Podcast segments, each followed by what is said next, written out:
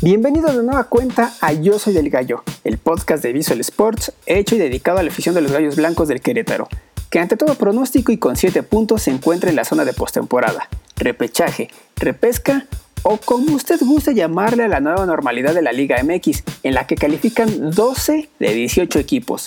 Y el siguiente rival es Santos, un equipo que ha marcado la historia de gallos. Los laguneros son recordados por haber impedido el primer título de Liga de Gallos, en 2015, año desde el cual bajaron los índices de venta, compra y consumo de chuletas pequeñas, las chuletitas. Aquella noche trágica en Torreón del 28 de mayo, Javier Chuletita Orozco marcó 4 de los 5 goles con los que Santos se impuso 5-0, y aunque Gallos apeló al orgullo y la garra, no alcanzó para remontar en el corregidora. El verdugo de Gallos ahora se encuentra sin equipo tras la desaparición del ascenso MX dejó al Tampico para buscar cupo en primera división o en el extranjero, pero en realidad lo último que supimos de él es que se sometió a una cirugía el 16 de julio y en caso de no encontrar acomodo en algún equipo, entonces estaría contemplando la opción del retiro. Pero además de aquella final, Gallos y Santos comparten aspectos que no se concretaron, como la llegada de Alejandro Irarragorri a la presidencia del Querétaro en 2006, y quien hoy es dueño de Santos. Puedes escuchar el chisme completo en el segundo capítulo de este podcast. También se especuló la compra de la franquicia por parte de Orlegui, empresa que pertenece a Irarragorri, cuando Grupo Imagen quería vender a Gallos, aunque finalmente optó por comprar una parte del Atlas. Tanto Santos como Atlas están ahora en las profundidades de la tabla general. Otro vínculo son aquellos jugadores que han vestido ambas camisetas, como el caso del portero Miguel Becerra, el gordo, o el de Eduardo Ibarra, jugador del plantel actual de Gallos que si bien no jugó para Santos, es originario de Monclova, uno de los municipios que conforman la comarca lagunera. Pero el caso más conocido es el de Héctor El Piti Altamirano, quien como jugador se identificó con los laguneros, pero como director técnico se desarrolló en Gallos, con los cuales aportó 4 goles en 40 partidos antes de su retiro como jugador.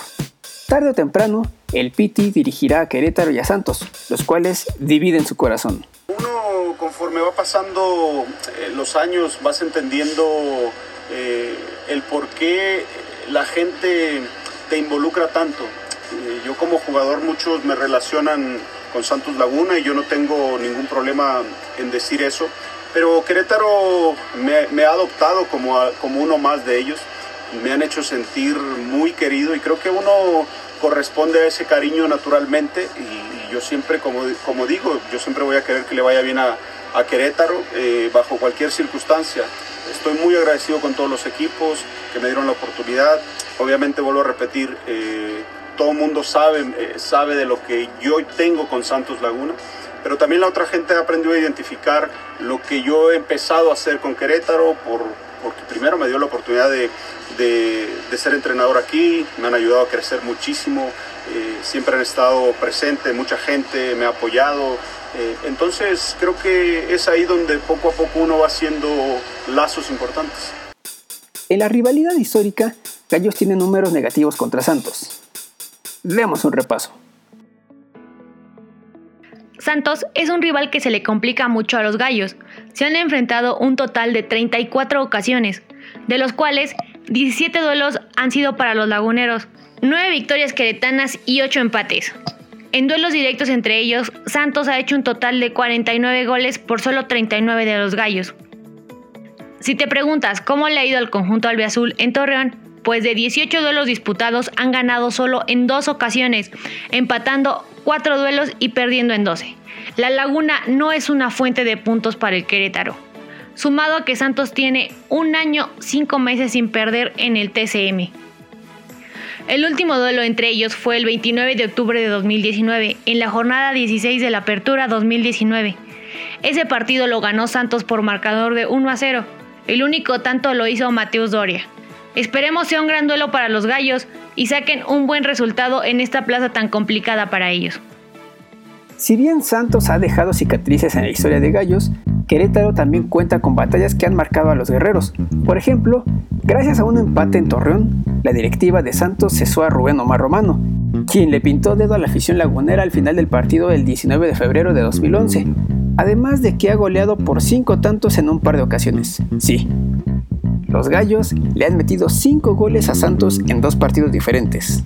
El primer repasón fue en la jornada 7 de la Apertura 2010. Gallos se impuso 5 a 2 en el Corregidora, donde Sergio Chapita Blanco le hizo 3 goles a Osvaldo Sánchez.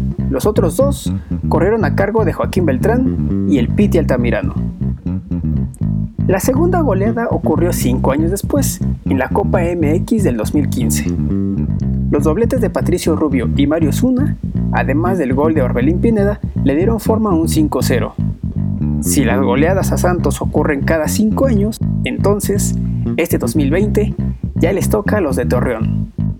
Y ahora, le damos la bienvenida a una nueva sección de este podcast, porque detrás de un gran club hay una gran mujer, o en este caso más de 25 mujeres. Nos referimos al equipo femenil de Gallos. La escuadra femenil del Querétaro no ha tenido un buen arranque, pese a un plantel más que renovado. Las albiazules tuvieron una pretemporada con dos partidos, de los cuales ganaron uno ante el Puebla y perdieron otro contra el Atlas. Para este Guardianes 2020, las gallitas han cosechado solo un punto en dos partidos, producto de una derrota ante San Luis por marcador de 1-0 en tierras potosinas y un empate a un gol ante Juárez en el Estadio Corregidora. En ambos encuentros han tenido bastante llegada, pero la definición ha sido un problema. Hasta el momento la estratega Carla Rossi se ha dicho feliz por el trabajo de las chicas, que aún se encuentran en proceso de integración, ya que la mayoría son nuevas en el club. Su siguiente duelo es ante Atlas, un equipo que se le ha complicado en los últimos duelos. Hemos llegado al final de este episodio. Recuerda que nos puedes escribir al correo visualsports.iclubs.com y nos puedes encontrar en Spotify, Google Podcast, Apple Podcast y Anchor como Yo Soy del Gallo. Hasta la próxima.